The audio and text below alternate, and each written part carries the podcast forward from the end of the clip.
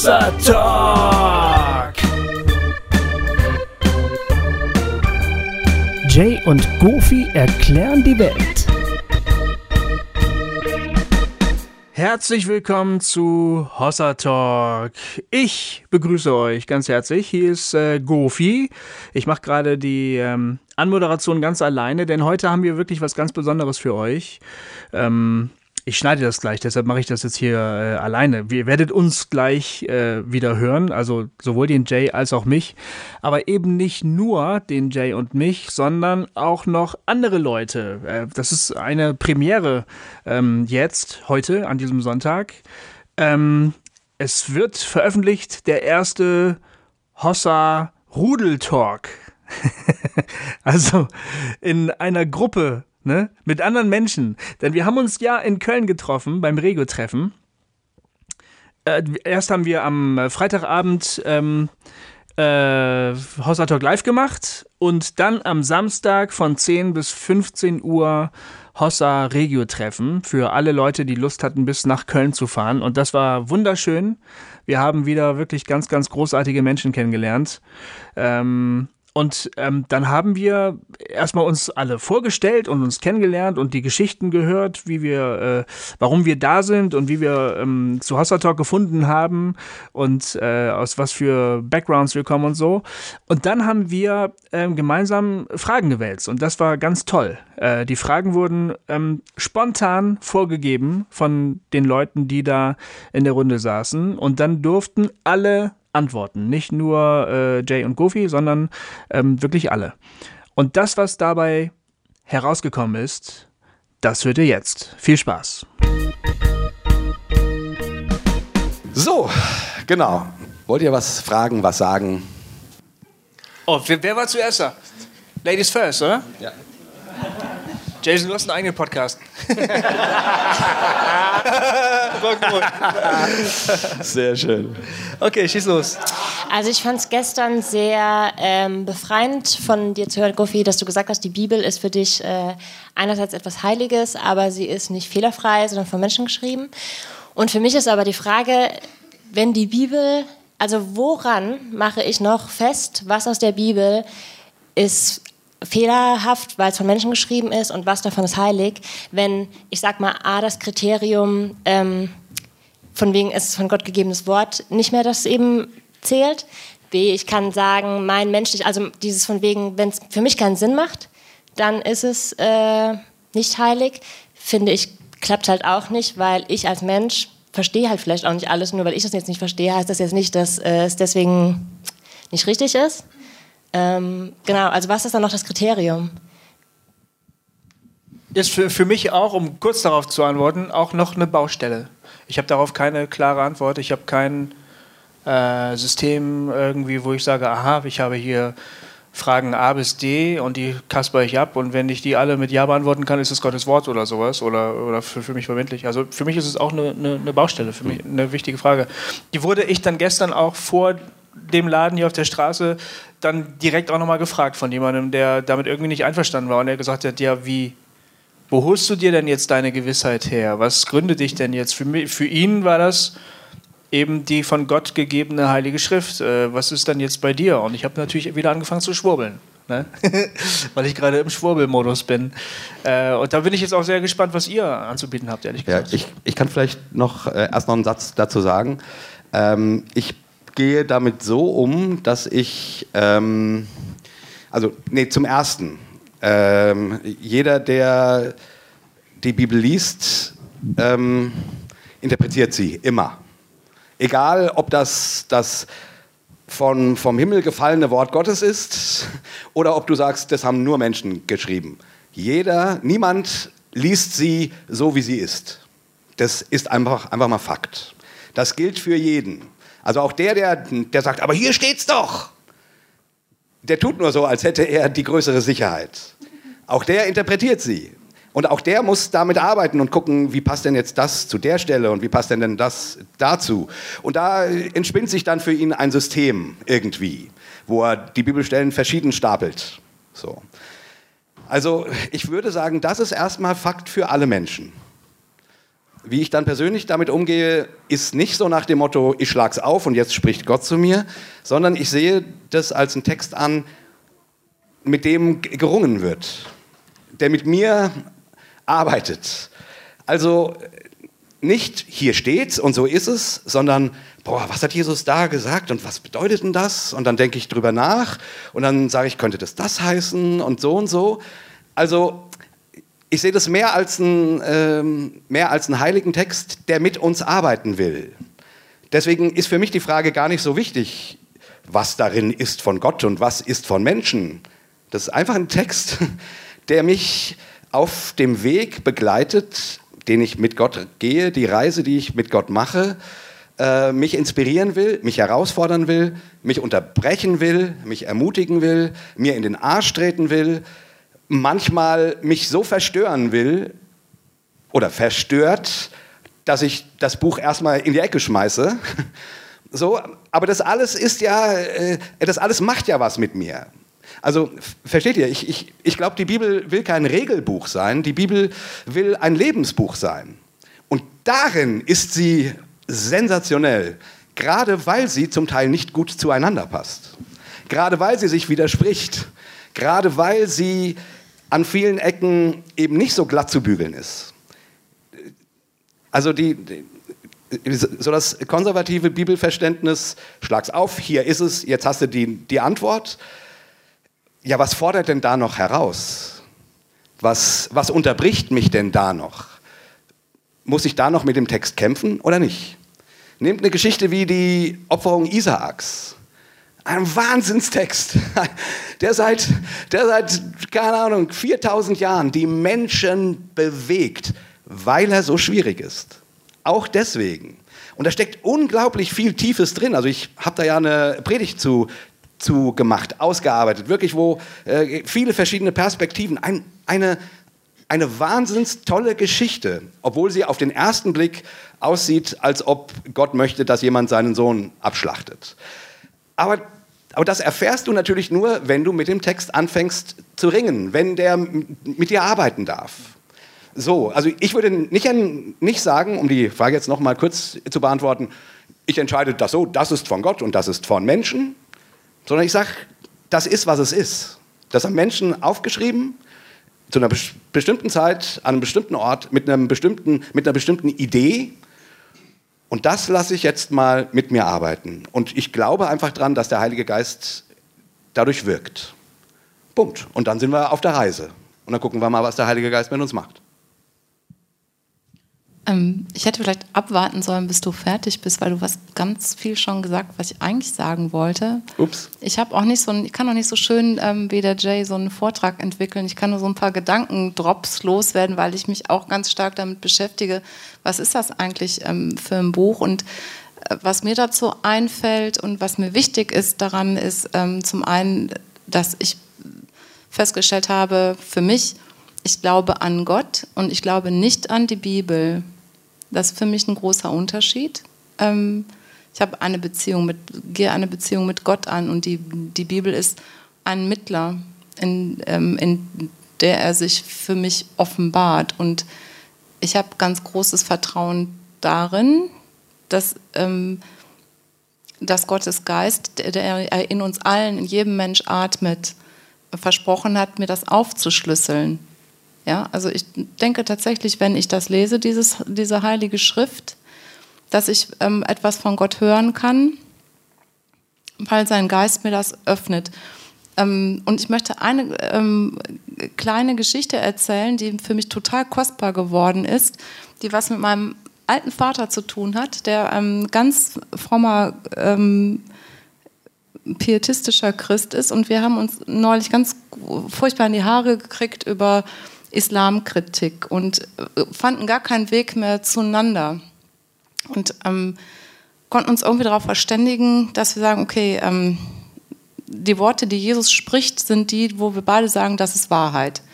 Und dann hat er einen Satz gesagt, der mich umgehauen hat. Mein Vater ist jetzt 77. Der hat gesagt, er könnte sich einfach vorstellen, das ist ähm, Gottes Wort und heilig und dass man, ähm, ähm, dass er jetzt da drin das und das alles liest und glaubt, es gibt für ihn diese Regeln, Gebote, Verbote und an die hält er sich.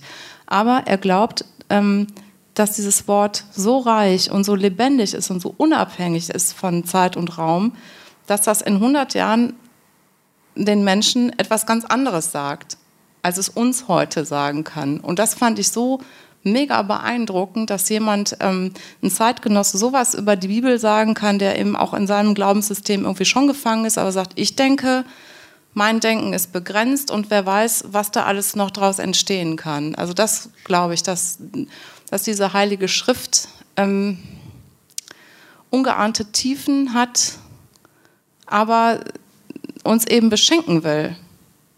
Ja, und nicht uns eingrenzen will. Und ähm, das vielleicht auch noch eine Sache, die ich denke über dieses, über dieses Buch, dass das auch so schön ist, dass ich mich lieber immer auch mit der Schönheit dieses Buches beschäftige, um dem, wo es mich beschenkt, als das mit den neuralgischen Punkten, wo sich alle mal drüber streiten, die mit meinem Leben meistens gar nichts zu tun haben. Unsortierter Vortrag, Ende. Bitte. Ich, du hast gefragt, ähm, was ist fehlerhaft in der Bibel und was ist heilig, ne? Ähm, ich sehe da gar keinen großen Unterschied oder ich sehe da keinen Unterschied. Also für mich ist heilig nicht ähm, irgendwie perfekt im Sinne von als Abgrenzungsbegriff. Also das ist jetzt perfekt und das ist nicht perfekt. Also wenn, wir, wenn ich mir die Schöpfung angucke, wenn ich mir irgendwie eine Banane angucke, die irgendwie vielleicht nicht EU-mäßig geformt ist, ist das jetzt, ist die unheilig? Oder ist sie einfach, ist das ein Fehler? Oder ist so, weißt du? Ähm, also ich glaube, Heiligkeit ist eher ein Qualitätsbegriff, der, äh, der dann sichtbar wird, wenn du das, wenn du etwas, einen heiligen Moment oder etwas als heilig empfindest, was dann im Gegensatz zu vielleicht dem, was drumherum ist, ähm, besonders hervorsticht. Das macht das andere aber nicht schlecht deswegen. Ja, also die EU-Banane ist ja deswegen keine schlechtere Banane. Aber also heilig, glaube ich, ist von Gott nicht als Begriff angelegt, oder so finde ich es in der Bibel nicht, äh, als ähm, das ist das Einzige, was irgendwie gut, richtig, keine Ahnung ist und alles andere ist böse, schlecht, fehlerhaft, sondern es gilt, glaube ich, zu entdecken, was an etwas heilig ist und vielleicht auch nicht. Und das kann man wahrscheinlich jeder individuell dann auch nur erkennen. Aber ich, ja, genau. Ich würde ganz kurz noch was ergänzen. Und zwar, ähm, irgendjemand hat vorhin das Wort Gewissheiten in den Mund genommen. Ich weiß nicht, ob du das warst oder äh, du, Jay. Ähm, es, in dieser Welt ist nichts gewiss, außer dass man sterben muss. Ja? Und ähm, vielleicht ähm, kann man auch mal in Bezug auf den Glauben, auf die Bibel endlich beginnen, äh, sich damit abzufinden, es gibt keine Gewissheiten. Ich muss nicht äh, Brief und Siegel haben, das, was ich heute glaube, stimmt total. Und ich finde, wenn man das loslässt, dass man immer Gewissheiten haben muss für alles und jedes, ähm, und man weiß doch ganz genau, es gibt sie überhaupt null dann finde ich, lebt es sich auch etwas leichter und dann kann man sich auch ein bisschen weiter oder einfacher fortbewegen von der einen auf die nächsten Position und von der einen Entwicklungsstufe auf die nächste Entwicklungsstufe und kann mehr zulassen um sich rum, was andere Menschen so denken und glauben und tun, wenn man akzeptiert, es gibt gar nichts Gewisses. Das ist, glaube ich, für Menschen schwer auszuhalten, aber ich glaube schon trainierbar. Darf ich kurz ergänzen? Ähm, Messregel, die ich äh, in meinem Bibellesen mir so aufgestellt habe, wenn ich nicht weiß, ob eine Stelle wörtlich zu nehmen ist, ob ich damit, ähm, ob sie jetzt für mich gelten soll, dann frage ich mich, was sind die Auswirkungen, wenn ich diese Stelle wortwörtlich umsetzen würde? Fördern, fördert das Liebe, fördert das Vertrauen, fördert das Freiheit? Wenn ich also lese, die Frau schweige in der Gemeinde, und mir male, male ich mir aus, oder wir haben es ja live gesehen in vielen Jahrhunderten, was das für Auswirkungen hat. Und an diesen Auswirkungen möchte ich messen, ob die Bibelstelle jetzt wörtlich zu nehmen ist oder nicht. In dem Fall ein ganz klares Nein, weil sie eben zur Unterdrückung geführt hat, zu geistlichem Missbrauch und äh, dass Menschen ihre Talente nicht einsetzen konnten. Also muss es da alternative Wege geben, muss Paulus in dieser Situation was anderes gemeint haben oder es ist eine Stelle, die nur in diese Situation gesprochen hat und nicht für uns allgemeingültig ist. Und das ähm, kann man bei vielen Bibelstellen eben anwenden, dass man sich erstmal fragt, ist das Resultat Liebe? Und ich denke gerade so an die monastische Tradition, an Johannes Cassian und die alten Kirchenväter, die ähm, in den, zum Beispiel in der äh, Benedikti äh, benediktinischen Tradition stehen äh, und dort ähm, ja, deutlich steht, wie man äh, am besten äh, eine Bibel lesen könnte. Ähm, und zwar so, äh, dass man einen Text ähm, mit dem Herz liest. Also, dass man einen Textausschnitt nur liest und sich dann also dann erstmal in die Stille geht und mal wartet, was in einem passiert, was das Herz sagt. Und äh, danach vielleicht guckt, ähm, ein Gebet zu sprechen, ja, zu beten. Und danach nochmal zu gucken, was kommt vielleicht für eine Antwort. Und äh, so ein Text gar nicht, ähm, ob gut, schlecht, heilig, inhaltlich korrekt oder nicht oder anwendbar auf die jetzige Lebenssituation, sondern was passiert in mir mit diesem Text, ja, wenn, der, wenn ich den atme, wenn ich den im Herz mal bewege.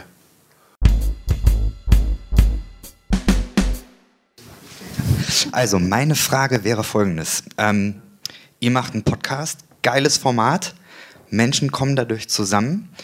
Die Frage ist für mich, ähm, seht ihr eine Zukunft für das Format Kirche, für das Format Gottesdienst? Weil hier sind ja im Prinzip ganz viele Leute zusammen, die ähm, ein anderes Format für Christsein ausprobieren.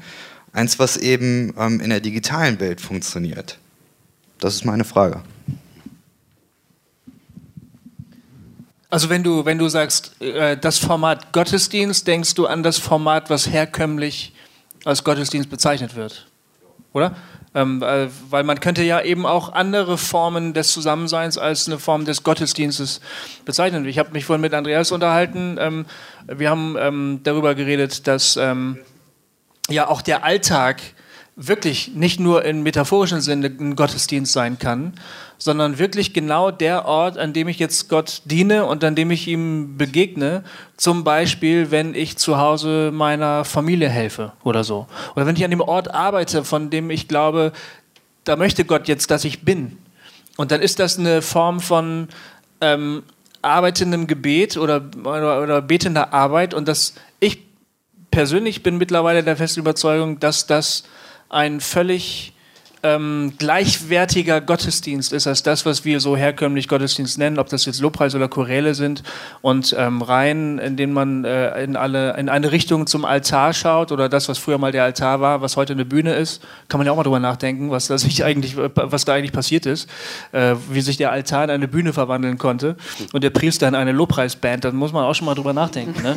ja. ähm, ich persönlich glaube, dass das Format Gottesdienst schon immer äh, großen Wandlungen unterworfen war. Dass das, was wir heute als Gottesdienst bezeichnen, in keiner Hinsicht dem ähnelt, was äh, Christen im ersten Jahrhundert gemacht haben, wenn sie Gottesdienst gefeiert haben. Ähm, und äh, das ist gut so. Ich, ich hoffe, das geht weiter. Ähm, und, äh, und, und wir entdecken neue Formen, wo eben Gottesdienst äh, ähm, gefeiert werden kann. Wie, wie das hier, was wir zum Beispiel machen, auch eine Form von Gottesdienst ist, glaube ich. Ähm, ich. Ich denke über die Frage ganz, ganz oft nach, Jason, weil das ist, äh, die treibt mich um, weil ich das Gefühl habe, wir, wir leben als Christentum zurzeit, setzen wir ganz stark auf den Gottesdienst der soll professionalisiert werden, die Abläufe werden geübt, die, die Band muss exzellent sein, der Prediger hat einen, hat einen Drei-Punkte-Predigt und das muss alles medienwirksam und so weiter. Ist ja nichts gegen zu sagen an sich, aber es dreht sich unglaublich viel darum, dass die Performance irgendwie stimmt. Und das finde ich gar nicht mal schlimm. Wenn die Leute Spaß dran haben, eigentlich kein Problem. Soll man ruhig machen. Nur das, äh, nur das kostet so viel Zeit und so viel Energie. Und irgendwie denke ich, hm, wir versammeln uns, um dem lieben Gott äh, äh, eine, und natürlich den Fremden, die, die wir hoffen, damit anzusprechen. Ich verstehe schon, dass das ja äh, evangelistisch wirken soll. Aber, aber Gottesdienst heißt dann quasi, wir, wir versammeln uns darum, dass wir Gott eine, ein Fest feiern. So, und das muss jetzt hier partymäßig und piff, paff, puff.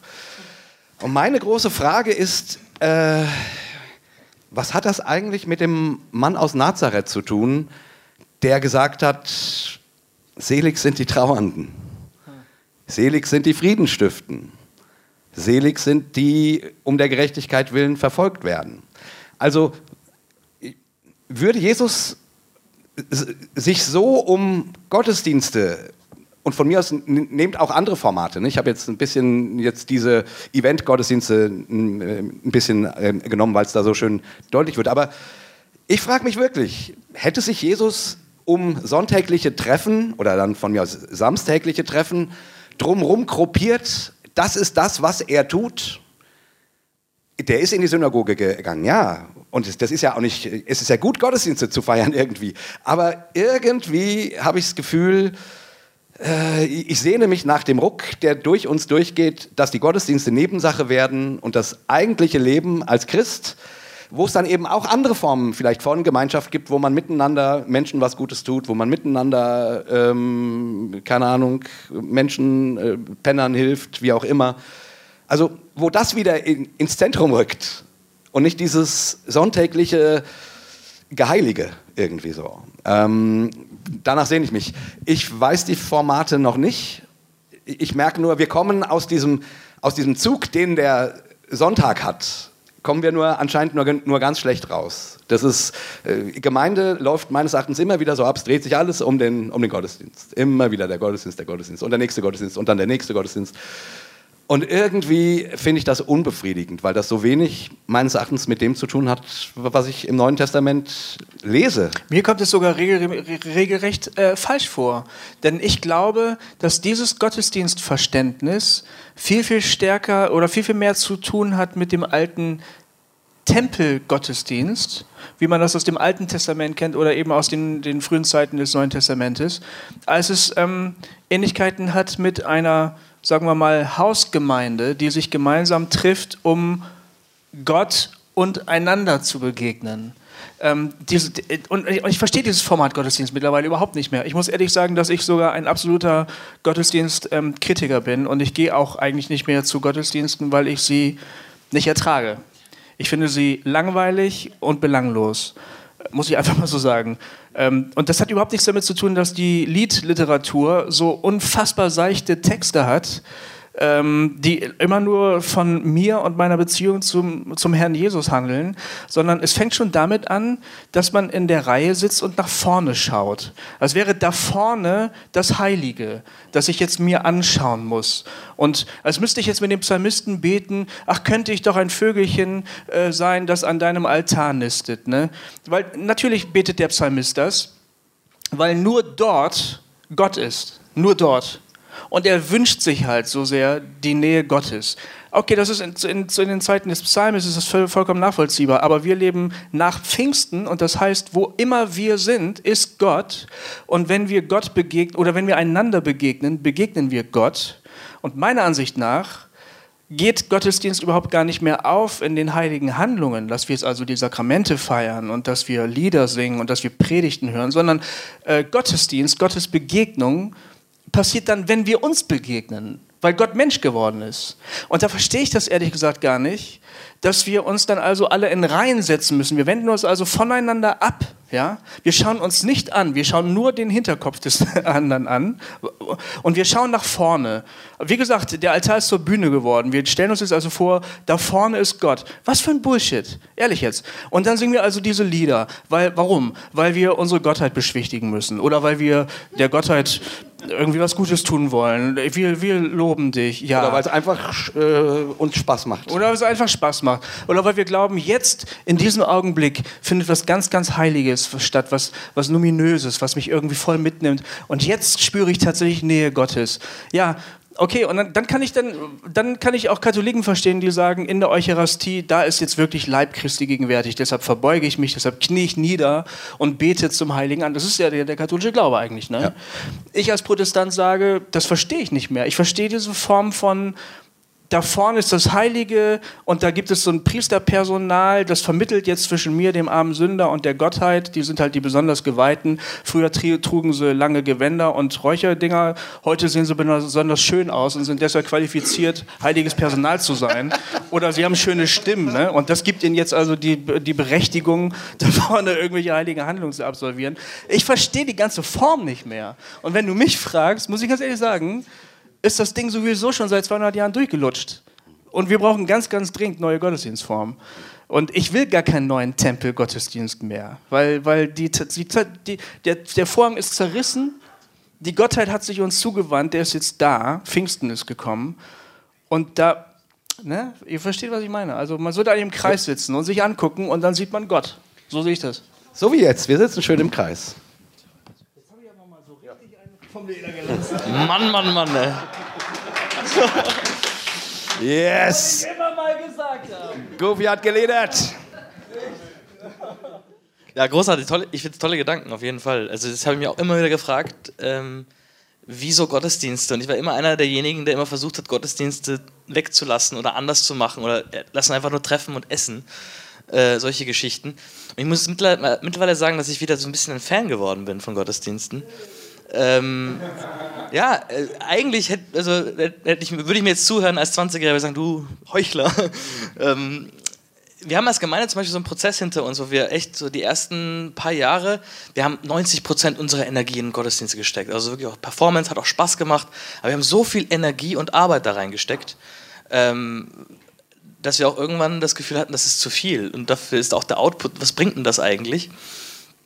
Und äh, mittlerweile ist es sozusagen, der, unser Gottesdienst ist auch, auch ziemlich langweilig jetzt mittlerweile, ist gar nicht mehr so, ist so nicht so mega hip oder so. Ähm, es ist so ein bisschen zusammengewürfelt, da geht viel schief, das funktioniert nicht ganz, aber es ist trotzdem mittlerweile für alle so ein, ein, ein fast so ein Fixpunkt, so eine Art von Ritual im, in, in der Woche geworden, wo wir zusammenkommen, wo wir einfach eine Stunde uns auf Gott konzentrieren gemeinsam, aber der, zweite Teil des Gottesdienstes, nachher zusammenzusitzen, ein Bier zu trinken und bis, bis am Abend zu quatschen, ist genauso wichtig. Und da gibt es auch keine Hierarchie mehr. Aber wir hatten eine Zeit lang dann auch irgendwie nur zwei, alle zwei Wochen ähm, äh, so große Gottesdienste. Und äh, es, es, fehlt schon was, wenn das nicht da ist. Also ich finde, es fehlt was, äh, weil dieses simple Format, ähm, was auch nicht so viel Arbeit kosten muss, ähm, es ist ein ganz klarer Ablauf, äh, man kann sich überall einbringen, es ist nicht mega aufwendig, äh, ist einfach so ein, kann auch ein Fixpunkt werden zur Ruhe, ähm, wenn man sozusagen in ganz vielen Projekten und in ganz vielen Arbeiten steckt, auch als Gemeinde, da einfach auch einmal zusammenzukommen und äh, was zu bekommen. Also ich, ich, bin eigentlich voll auf deiner Seite, so es muss andere Formen geben, aber andere aber, Formen. Aber, aber erklär's mir nochmal. Andere was, Formen sind ja, mega mal, anstrengend. Was, was, was, Lass mich nochmal kurz was dazu sagen. Weil Nee, weil, weil ich will das eigentlich unterstützen, was der, was der Valer sagt. Also jetzt mal fernab von der Form und fernab von...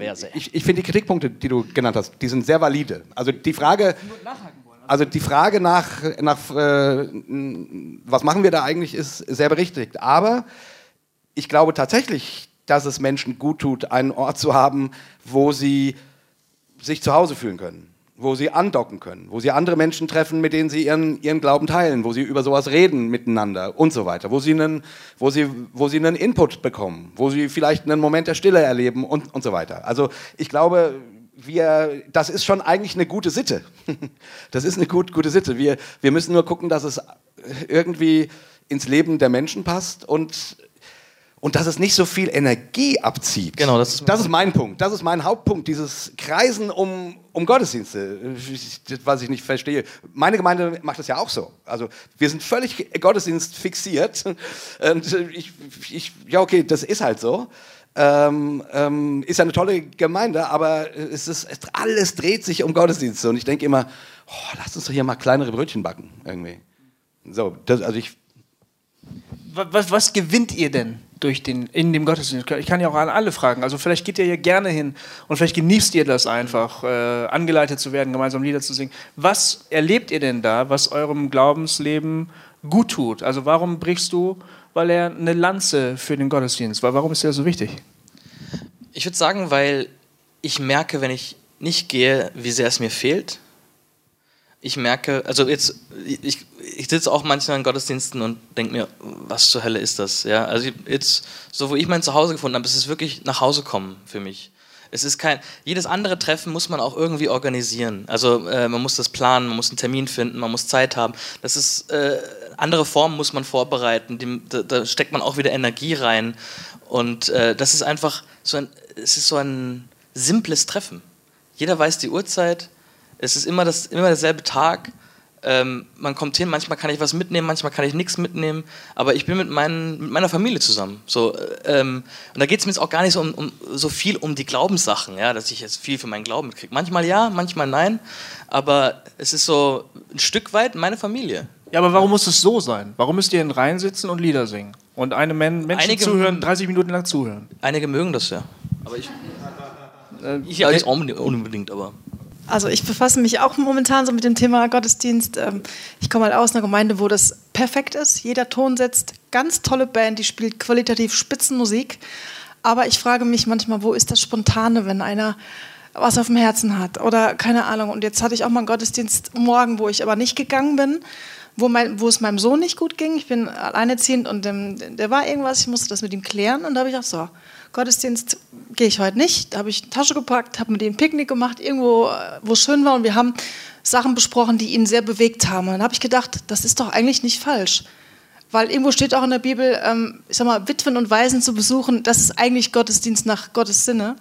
Und da habe ich gedacht, was, vielleicht ist das das, was vielleicht wieder dran ist. Wir sind durch Medien, durch Konzerte, durch Internet so voll gepumpt, gepumpt und gebombt mit lauter tollen Events, mit immer lauter, immer besser, immer schneller, immer mehr Infos, sodass mir persönlich manchmal so ein Riesengottesdienst, wo ich so sonst zu Hause war, einfach zu viel war. Zu laut, zu viel, zu viel Input. Sodass mir hier, wie du das sagst, so diese Gemeinde, wo man zur Ruhe kommt, das, das ist vielleicht wieder das, was wir brauchen. Wir sind so zu mit, mit Infos, mit Hype, wie auch immer, dass wir vielleicht mal wieder so ein bisschen das ursprünglich brauchen, wie hier.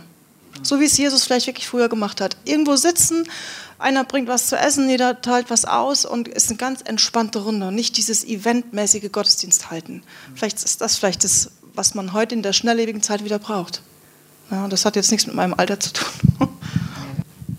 Also Gofi, ich kann das auch nur unterstützen, was der Kollege gesagt hat. Für mich ist ähm, in Gottesdienst gehen ähm, Familie treffen, sind ähm, bei Emotion meine echt meine Freunde und tatsächlich sitzen auch Teile meiner wirklichen Familie dort und ähm, das finde ich super. Wir sitzen auch nicht immer nur in Reihen. Bei uns kannst du auch auf dem Sofa sitzen und ähm, es wird auch nicht länger als zehn äh, Viertelstunde äh, gepredigt. Das akzeptiert auch keiner und da ist auch immer Durcheinander und Außer wenn der Jay kommt, dann wird wenn, länger ja, das geredet. war ein bisschen, das war auch schlimm, aber ähm, aber es ist einfach, weißt du, wir essen auch hinter zusammen und ähm, äh, was ich halt toll finde, ist ähm, bei uns alles ehrenamtlich und wenn halt keiner da ist, der den und den äh, Job versieht, dann findet der halt nicht statt. Und dann kann man sich drüber ärgern, kann man auch eben sagen, das ist aber halt ähm, eine Gemeinde, in der keiner was muss. Du musst bei uns nur machen, wozu du Bock hast. Das finde ich super.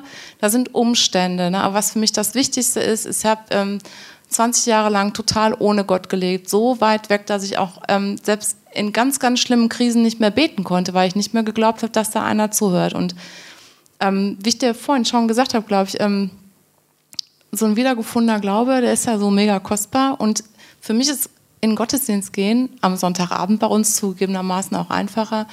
Ähm, das ist meine Verabredung, die ich privat getroffen habe mit Gott. Das ist ein Versprechen, was ich mir selbst gegeben habe, nicht Gott, sondern ich habe gesagt, ich gehe da jeden Sonntag hin, wenn nicht irgendwas anderes super viel Wichtigeres ist, Mama, Papa, sonst irgendwie. Ne?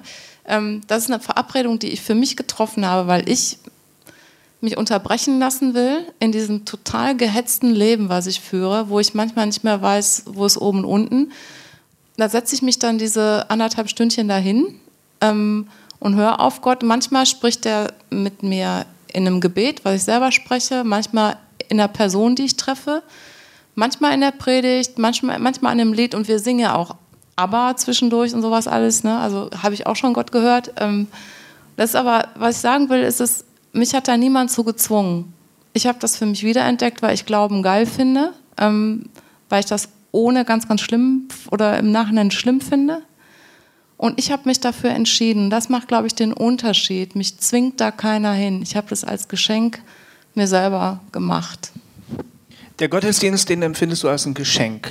Ja. Wa- Was, wie sieht das Geschenk aus? Also du hast gerade gerade was Spannendes gesagt. Du hast gesagt, du möchtest dich unterbrechen lassen. Ja.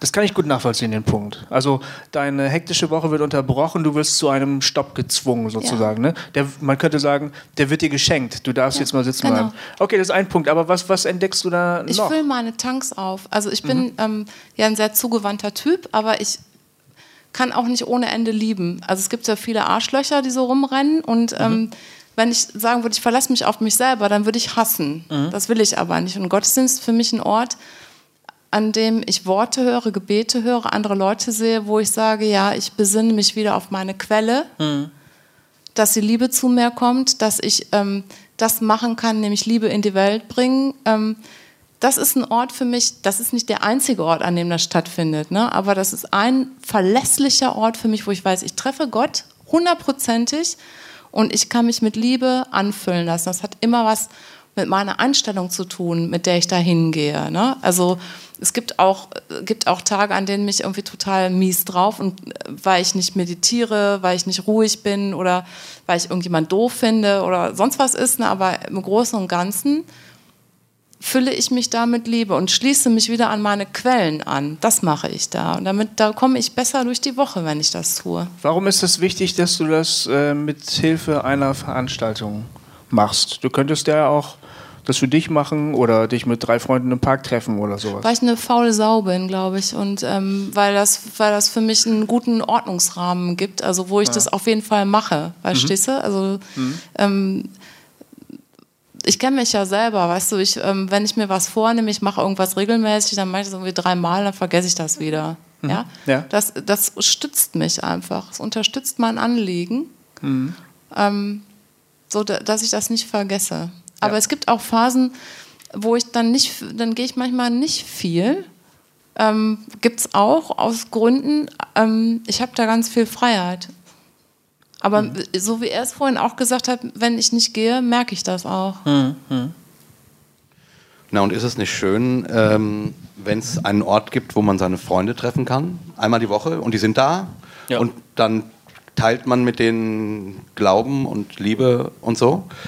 Also Kirche so verstanden, Gottesdienst so verstanden, ist dann eben nicht, ich muss da hingehen, um ein anständiger Christ zu sein, sondern das war ja das, was Valer und auch Annette jetzt gesagt haben, ähm, ich will da hingehen. Ja. So, ne? Ich finde, das macht schon viel Sinn. So. Da würde ich aber auch nochmal unterstreichen, dieses, dann ist es weg von dieser Veranstaltung. Beziehungsweise dann würde ich mir andere Ver- Veranstaltungsformate wünschen, weil ich kann das nachvollziehen, dieses, ich, ich gehe dahin, äh, weil ich einen Termin habe und dann äh, überwinde ich meine Faulheit, zack, und dann bin ich da und dann ähm, ereignet sich was. Aber so mit diesem Format, da würde ich mir wünschen, dass wir andere Formate hätten, dass wir das nicht in dieser, dieser, diesem Vortragsstyle hätten, dass da jemand vorne steht und der macht seinen Wortvortrag und ähm, dann gibt es einen, Lobpreisteil, wo man singen muss. Ähm, ich erlebe das ganz oft, dass ich ähm, im Lobpreisteil Stille empfinde und dann einfach für mich meditiere. Weil ich, weil ich damit nicht zurechtkomme, auch mit den Texten manchmal nicht zurechtkomme und dann einfach diese Zeit nur nutze, weil ich merke, wenn die da vorne laut werden, dann werde ich ruhig. ähm, und dann kann ich meditieren, weil dann komme ich da raus. Oder ähm, ich sitze sitz da während der Predigt da und dann denke ich mir, wow, was, also nicht immer, aber manchmal denke ich mir, was erzählt der denn? dann schlage ich einen Kommentar auf parallel am Handy ähm, und lese da und denke mir, nee, und mache mir da meine, meine Gedanken und sage, ich würde jetzt gerne diskutieren, aber da ist das Format nicht da. Und, und da kann ich schon nachvollziehen, dieses, es hilft, irgendwie einen festen Zeitpunkt zu haben, aber irgendwo, ich vermisse dann ein anderes Format, wo ich sage, ähm, da möchte ich auch mal diskutieren, wie heute hier, wo man sagt, Mensch, da knüpfe ich an, da spreche ich mal, weil so äh, redet man beim Gemeinkaffee dann hinterher doch nicht über irgendwas, was, was da Thema war, weil es vielleicht auch keine Sau interessiert hat. Ähm, oder warum auch immer, sondern redet über die Kinder oder über sonst was. Ähm, und, und dazu sagen, Mensch, ich, ich merke bei dir irgendwo, wie glaubst du, was ist, oder wie siehst du das, wo, wo, wo, wo kann man also sich auch mal auseinandersetzen, ähm, miteinander diskutieren und irgendwie vielleicht theologisch arbeiten. Ähm, ja, da wünsche ich mir andere Formate. Aber stellt euch doch mal vor, wir würden jetzt nachher hier noch ein Vaterunser zusammensprechen, eine Stille haben und dann spricht noch jemand ein Segen. Das wäre doch ein fantastischer Gottesdienst gewesen. Ja, super. Ne? Also ja, das wäre sowas, wo ich sage, ja, das ist ein Gottesdienst, aber also Gottesdienst ja, aber nicht als dieses Veranstaltungsformat, was wir haben, mit, mit Vortrag äh, und einer redet da vorne, sei es jetzt zehn Minuten irgendwie oder sei es eine, eine Dreiviertelstunde oder sowas, sondern einfach nur so dieses, wir begegnen, begegnen einander. Ich habe gerade gedacht, so, ähm, es geht doch immer wieder um Begegnung. Und wenn es um Begegnung geht, äh, geht es um Begegnung mit Gott, es geht um Begegnung mit mir. Und wenn ich äh, das Wort Kontemplation nehme, ne, also in den Tempel, also in mich hinein, ne, also Verinnerlichung, dann geht es ja immer um das Gegenüber und um das, was mir in der Begegnung gegenübersteht. Ich denke gerade an Martin Buber und äh, ne, der Mensch wird äh, übers Du zum Ich und äh, dass wir uns darüber wahrnehmen, dass wir Gottes Erlebnisse oder Erfahrungen wahrnehmen. Und ich habe gerade gedacht, so, ja, Kirche ist eine Begegnungsstätte. Wie auch immer, ja, der Begegnungsort. Ne, meine Begegnung ähm, kann ich ja dann auch nur haben ähm, mit anderen. Aber ich bin ja auch Begegnungsstätte selbst. Und ich weiß noch, wie ich äh, in der Psychi psychiatrischen Arbeit angefangen habe und äh, dann stand in meinem Vertrag irgendwie, stand gar nicht drin, als was ich da ange äh, angestellt bin. Also ich bin Musiktherapeut, aber da sind so viele Menschen, denen ich begegne den ganzen Tag. Also nur eine spezielle Klientel, die aber immer gleichbleibend ist in dem Haus. Und äh, die Beziehungen werden immer enger und die Begegnungen werden immer ja, liebevoller. Es passiert immer mehr. Und äh, ich komme dabei auch zu mir. Also ich äh, erlebe meine Arbeit nicht als, als Stress oder als äh, Überforderung von meiner selbst, sondern ähm, komme mit den Menschen in Kontakt. Und äh, dann hat, äh, weiß ich noch, unsere therapeutische Leiterin mal zu mir gesagt, als ich fragte, äh, was bin ich jetzt eigentlich hier? Ne? Also ich koche da, ich bin im Garten, aber ich bin immer mit dem Menschen in Begegnung. Und dann hat die gesagt, du bist eine Begegnungsstätte. ja? Super. Und ich irgendwie äh, zum Thema Gottesdienst, ja, also ich so als mit, mit benediktinischem äh, Bezug, ne, Ora et Labora, Jofi, äh, Gofi, äh, Gofi hast du eben gesagt, ja, ne, beim Basketballmannschaft heißt Jofi. Ähm, der, ähm, der Bezug, der ist äh, Ora et Labora, ja, genau. In, jedem, in jeder Situation ist Gottesdienst für mich, wenn es eine Begegnung ist. Aber auch wenn ich in der Natur bin und der Natur begegne zum Beispiel. Ich habe gerade während der Diskussion beobachtet oder gemerkt, äh, wie ich dich verstehen kann mit dem, was du sagst, dass du total angenervt bist von Gottesdiensten, wie du sie erlebst. Und dann, was du erzählt hast und was, äh, ich weiß nicht, irgendwie noch, ähm, Gottesdienst, Gottesdiensterfahrungen waren, wo ich jetzt, äh, wo ich auf Gemeindesuche bin, genau das Gleiche kritisiere, was du kritisierst. Ich gehe in Gemeinden, wo gehe ich hin? Ich gehe Sonntagmorgen in den Gottesdienst, weil ich nicht weiß, welches andere Format ich besuchen soll, um die Gemeinde kennenzulernen. Ich denke, es ist halt halbwegs repräsentativ für eine Gemeinde. Ich gehe halt Sonntagmorgen in den Gottesdienst, denke, oh nee, das sind, nee, also die Lieder, die Predigten, das sagt mir nichts, das ist alles, ich gehe wieder, bringt mir nichts. Kann ich total verstehen. Und gleichzeitig merke ich, wie ich in diesen Gottesdiensten sitze und Heimweh kriege nach meiner Heimatgemeinde in Dresden und überlege, was der Unterschied ist und dann darauf gekommen bin, einer ist tatsächlich Ehrlichkeit. Ähm, ich habe in Dresden eine Gemeinde gehabt, wo die Gottesdienste Gottesdienste hießen und sie fanden ähm, oft auch Sonntagvormittag statt, manchmal auch Sonntagnachmittag. Die klassische Zeit, wir hatten auch klassisch eine Predigt und wir hatten klassisch Lobpreis oder ich habe es als klassisch empfunden, aber jetzt gemerkt, das war nicht klassisch. Wir haben einen ehrlichen Pastor gehabt, der, oder haben den immer noch, da vorne steht und sagt, dass es ihm scheiße geht und dass er eine Glaubenskrise hat. Wir haben Lobpreiser, die verpeilt und verschlafen kommen, die Berufsmusiker sind und deswegen an der musikalischen ähm, Finesse sozusagen nicht groß gefeilt werden muss. Die machen das halt, die setzen sich hin, aber die kommen verpeilt und sie sind ehrlich und setzen sich hin vor die Bühne und auf Augenhöhe, nicht auf die Bühne, weil sie die Bühne scheiße finden und sagen, mir geht es gerade nicht gut mit Gott, ich weiß nicht, warum ich Lobpreis machen soll und fangen einfach ehrlich an zu beten.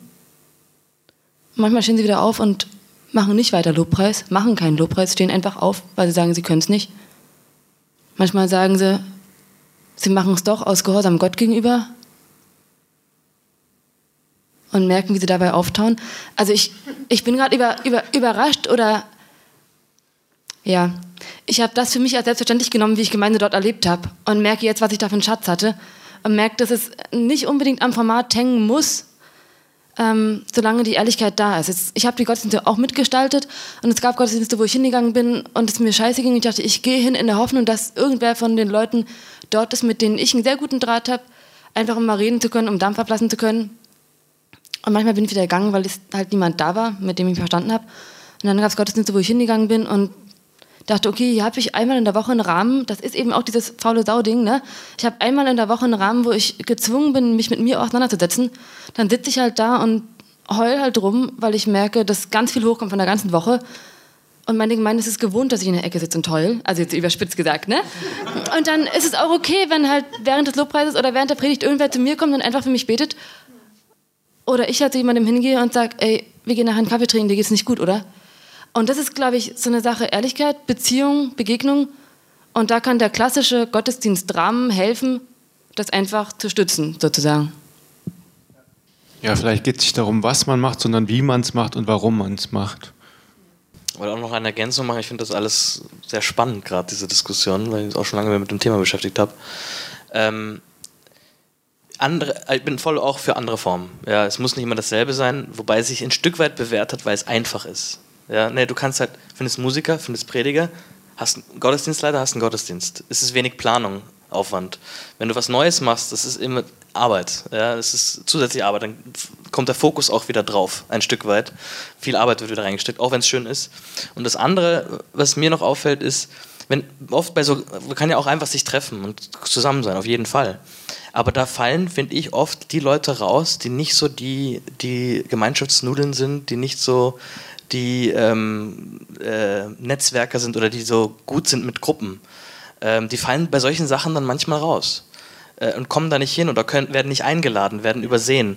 Und ich finde, halt so ein, so ein Gottesdienst, äh, der immer zur selben Zeit stattfindet, ist auch eine Form von, von Gleichberechtigung. Das klingt ein bisschen blöd, aber jeder kann da hinkommen. Es ist vollkommen egal, alle sind gleich da. Ähm, idealerweise. Und da wird niemand ausgeschlossen, idealerweise. Ähm, aber einfach so von der Art und Weise her. Du kannst da einfach hinkommen. Du musst nicht dazugehören, um da hinzukommen. Und das finde ich auch wichtig irgendwie. Und was ich auch äh, noch sagen wollte, ist ähm, dieses Nebeneinandersitzen und äh, warum muss das so sein? Ich erlebe auch voll oft, dass Leute in den Gottesdienst kommen, sich da hinsetzen, nachher mit niemandem reden und wieder gehen. Und die kommen aber regelmäßig. Und ich glaube, das ist auch ein Bedürfnis von manchen Leuten, auch einfach mal nicht äh, über sich reden zu müssen oder nicht ähm, äh, sozusagen investieren zu müssen, sondern empfangen zu dürfen und dann wieder gehen zu dürfen. Ähm, auch wenn genug Angebot nachher da ist, um zu bleiben. Aber ich glaube, es ist auch so ein äh, kontemplatives sich zurücklehnen auch ganz wichtig sein kann für manche. Ich, ich finde halt, ich habe irgendwie für mich immer mehr gelernt, dass dieser klassische Gottesdienst ganz viele Vorteile bietet, wenn er nicht sozusagen äh, nur noch das Zentrum ist und überperfektioniert wird und, und das Wie, Warum und so weiter nicht mehr stimmt. Ja, aber dass er einfach viele Facetten hat, ähm, wo Leute anknüpfen können. Äh, ohne große Hemmschwelle. Ja, ähm, gebe ich dir an sich auch recht. Nur ähm, ich habe teilweise es einfach auch so erlebt, dass es wirklich extrem schulisch gewesen ist. Ähm, man sitzt da praktisch wie in einem Klassenzimmer in der neunten Klasse und äh, vorne steht der Lehrer und erzählt irgendwas, ähm, was einen vielleicht interessiert, vielleicht auch nicht interessiert. Und ähm, ja, man, man hat irgendwie nicht so wirklich die Möglichkeit, ähm, Fragen zu stellen oder sich irgendwie einzubringen, sondern ähm, ja, man hört einfach zu und geht dann einfach wieder. Und das habe ich dann einfach immer so ähm, ziemlich vermisst, dass ähm, es gewisse Sachen gab, wo ich gesagt habe, äh, da kann ich mich jetzt aber überhaupt nicht mit anfreunden. Ja, und was mache ich dann damit? Kann ich entweder gucken, wo ich sonst jemanden finde, mit dem ich darüber quatschen kann. Oder ich muss es für mich behalten und mit mir selber ausmachen. Ähm, ich würde sagen, äh, vielleicht hat jemand noch eine andere Frage. Eine Frage können wir, glaube ich, noch machen. Ähm, ich will nur reinkrätschen, weil zu dem Thema haben wir jetzt ganz viel gesagt, aber vielleicht ist noch irgendwas auf dem Herzen, was ähm, besprochen werden könnte. Ja, habe ich gerade das Mikrofon schon in der Hand. Perfekt. Und ich habe ich hab eben auch gedacht am Anfang, ja, ähm, wäre vielleicht ganz gut, wenn ich die Frage als letzte stelle, weil dann kann man sagen, ja, das ist nur wirklich die allerletzte Frage. ähm, ein bisschen provokant. Ähm, was haltet ihr eigentlich von dieser ganzen Endzeitsache, von äh, Entrückung und von dieser finale äh, Left Behind Geschichte? Oh yeah. äh, ich halte davon, ich halte davon nix, gar nichts. Ich halte das für eine äh, Lehre, also die, gerade diese ganze Entrückungslehre für eine ganz üble, ähm, angstschürende The Theologie, die in die Bibel reingelesen wird. Die kommt meines Erachtens nicht in der Bibel vor. Ähm, das ist auch nicht so, dass das alle Christen auf der Welt glauben würden, sondern das ist relativ jung. Das kommt, glaube ich, aus dem 17. oder 18. 18. Jahrhundert, glaube ich, wenn ich mich nicht täusche, oder sogar, noch später, aus Amerika. Ähm, und das ist im Evangelikalismus quasi Standard, aber weder die Lutheraner noch die Katholiken noch die Orthodoxen glauben so einen Blödsinn. Wirklich, es ist, also und ich weiß, oh, ihr lieben ähm, Internet irgendwo, die ihr zuhört und manchmal ärgern sich Leute, dass ich sowas sage wie, das ist Blödsinn. Äh, weil es natürlich auch unter Umständen Menschen damit groß geworden sind und es ihnen lieb und teuer ist. Äh, so. Vielleicht gibt es das sogar bei dieser Lehre, dass das Menschen lieb und teuer ist, wobei ich es nicht verstehen kann, weil die wirklich nur Angst schürt, ähm, meines Erachtens. Äh, aber ich, also, sorry, ich kann das biblisch nicht begründet sehen als eine tatsächliche Lehre, sondern ähm, ähm, ich glaube, wir, wir haben darüber auch schon mal gesprochen. Ne? Irgendwie, hier wird quasi das Gericht was heißt, was am Ende aller Zeiten kommt, quasi vorverlegt.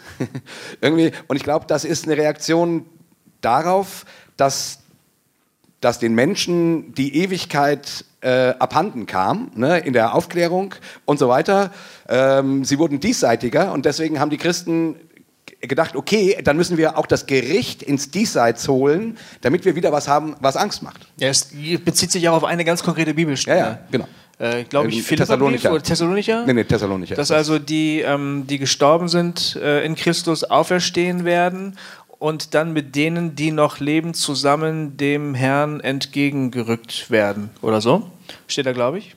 Genau, aber da steht nichts davon, also da geht es um, um, den, um den jüngsten Tag und nicht um eine, ja. äh, um eine Situation, nach der dann ganz schlimme sieben Jahre kommen, also nee. wo, die, äh, wo die Christen plötzlich weg sind und ihr kennt ja diese finale Bücher und dieser, dieser ganze Schwachsinn, ey, echt, womit, womit, ähm, womit eine Menge Geld verdient wird, damit, dass andere Menschen Angst kriegen. Also das ist echt ganz schrecklich, finde ich. Ähm, ähm, ähm und dann eben die letzten sieben Jahre, oh, und dann kommt der Antichrist. Also ganz ehrlich, dieses ganze spekulative Endzeit-Ding, was wirklich nur davon lebt, Menschen Angst zu machen, finde ich ganz furchtbar.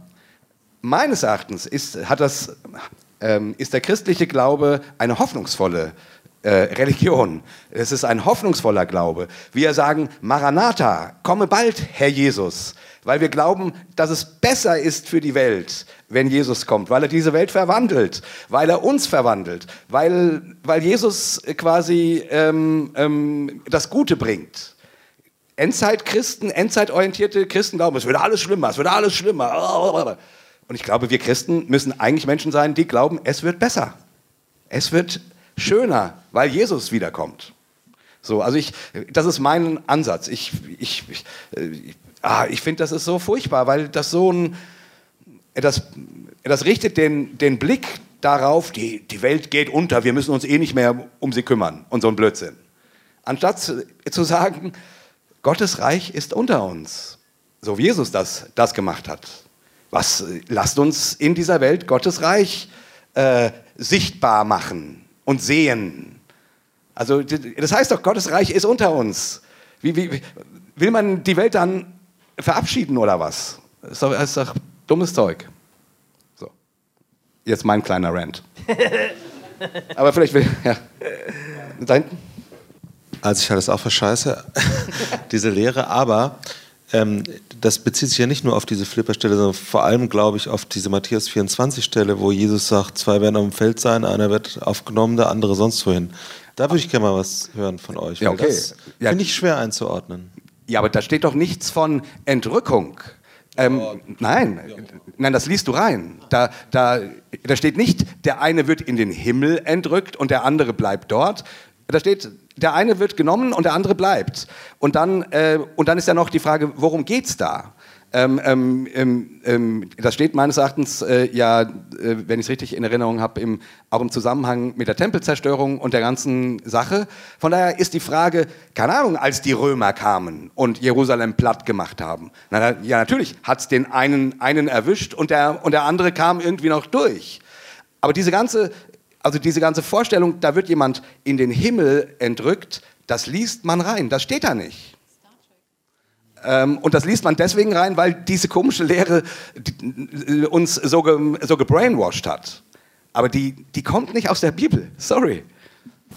Ich glaube, da spielt auch ganz viel so, so ein bisschen diese, warum Leute auch Sci-Fi mögen. Ja, also so ein bisschen eine Faszination mit dem, was da kommt in der Zukunft, so ein bisschen Flucht vor der, vor der Gegenwart. Es ist ja auch attraktiv. Es ist nicht nur angstmachend. Äh, es, also ich erlebe immer wieder junge Leute, die als erstes fragen, ja, wie ist das mit der Endzeit und Offenbarung? Und ja, das ist auch spannend irgendwie. Und äh, ich muss zugeben, ich habe als Jugendlicher habe ich das geglaubt. Also ich habe auch diese finale Bücher gelesen damals. Ich auch. Und das hat mich auch fasziniert, ja. Und habe mich da auch immer selber reingestellt, was würde ich tun dann? Und war dann immer so hin und her gerissen, ob ich wirklich entrückt werden will, weil diese Story war ziemlich cool. Weil dann werde ich ja noch in der, der Trübsalzeit, könnte ich ja so mitmachen. So. Aber insgesamt hat es dann trotzdem einen, einen Beigeschmack in meinem Leben gelassen, der von Angst geprägt ist. Das ist, der ist bis heute manchmal noch spürbar. Ich glaube das nicht mehr und das ist alles Bullshit für mich. Ja? Ähm, aber dass dieser, dieser Angstgedanke, der da mitschwingt, äh, das, der ist sehr, sehr stark. Und das finde ich, ich finde diese Lehre nicht nur, kann man glauben, kann man nicht glauben, sondern ich finde die giftig. Ich finde das Gift. Vielleicht hat diese Faszination der Christen mit der Endzeit auch damit zu tun, dass die Kirche viele Jahrhunderte lang die Leute vertröstet hat auf, die, auf, die, auf den Himmel, auf das, was danach kommt. Dass eben äh, die Kirche es verpasst hat, die Probleme, die es auf dieser Welt gibt, anzugehen. Dass sie den Leuten gesagt hat, ähm, euch geht schlecht, aber der liebe Herr Jesus wird euch im Himmel alles, äh, was ihr jetzt erleidet, erleidet, wieder gut machen, anstatt mal den Arsch zu bewegen und das Leid hier und jetzt anzugehen.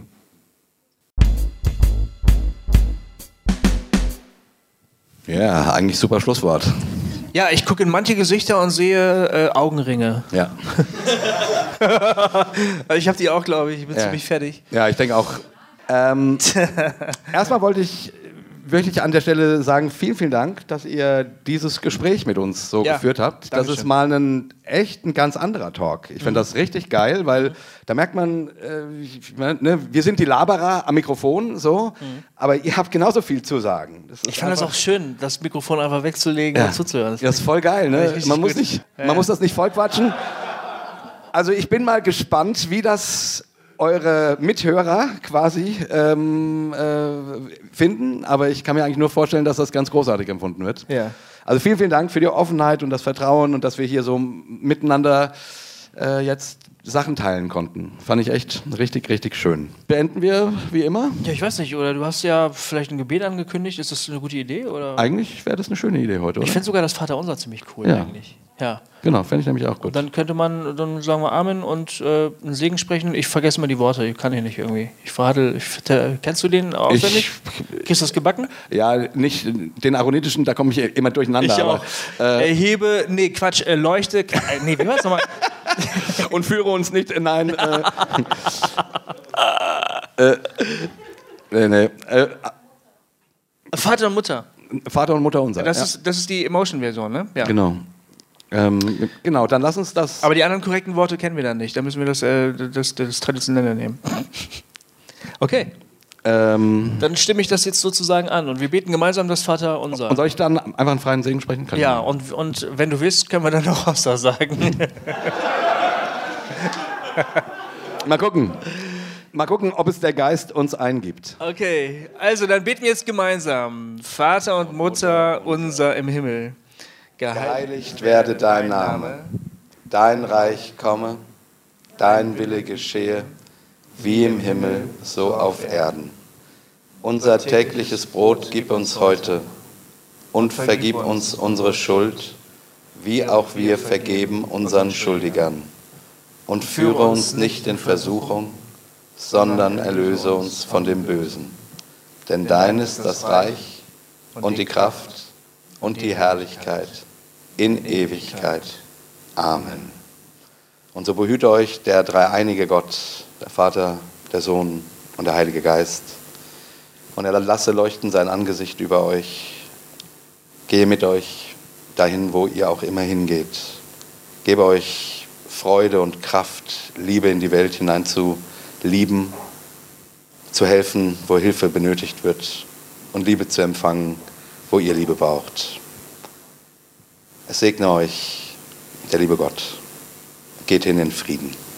Amen. Amen. Vielen Dank fürs Mitmachen. Wir verabschieden uns mit einem dreifachen Hossa! Hossa! Hossa! Ciao.